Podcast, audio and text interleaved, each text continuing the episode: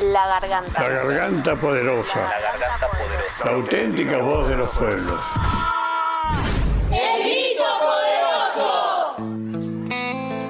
A dos años de la explosión de la escuela número 49, por una fuga de gas producto de la negligencia estatal, maestras y maestros de Moreno mantienen la memoria activa, luchando por la inversión educativa. Dos años de que la docente Sandra Calamano y el auxiliar Rubén Rodríguez dieran su vida, no vamos a permitir dar ni un paso atrás. ¿Qué es lo que habría hecho Sandra en este contexto de pandemia? Es tener un seguimiento de las familias. Alejandra, hermana de Sandra Calamano.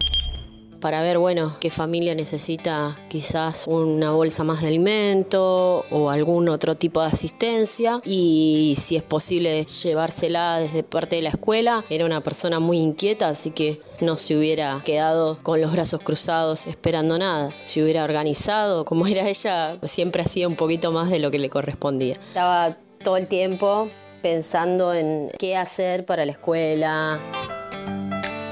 Ambos llegaban primeros y se iban últimos. Ponían plata de su bolsillo para comprar el pan cuando no había. Calentaban el mate cocido y lo servían a todos los pibes y las pibas. Además traían ropa y zapatillas de sus casas para darle a quien más lo necesitaban. Que lamentablemente son muchos.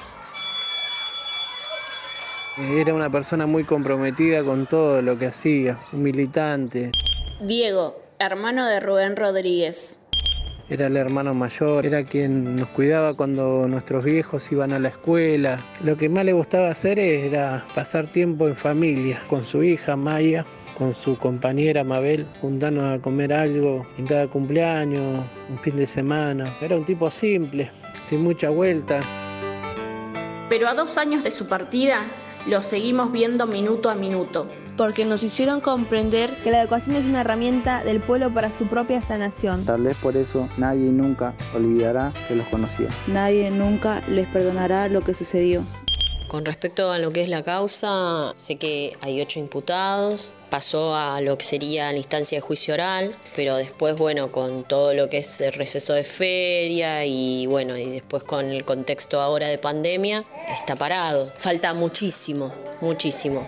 Es un día a día, es, eh, es ir siempre buscando un poco más y, y hay que pedir al, al gobierno que, que ahora tenemos que continúe o empiece lo que el otro gobierno no hizo. Y nadie nunca permitirá que vuelvan a empujarnos a un colegio en mal estado. Ni en Moreno ni en ningún lado. Su escuela, su voz, hoy es la nuestra. Yo creo que Rubén ahora estaría en la calle, ¿no? Como todos los militantes que, que, se comprometen con nuestra sociedad, con nuestra comunidad, ayudando, atrás de una olla. Yo creo que estaría ahí, preocupándose por los chicos de la 49, que no les falte nada. Yo creo que estaría en ese lugar, como un militante más. Imprescindibles para siempre. Hoy también nos faltan Sandra y Rubén.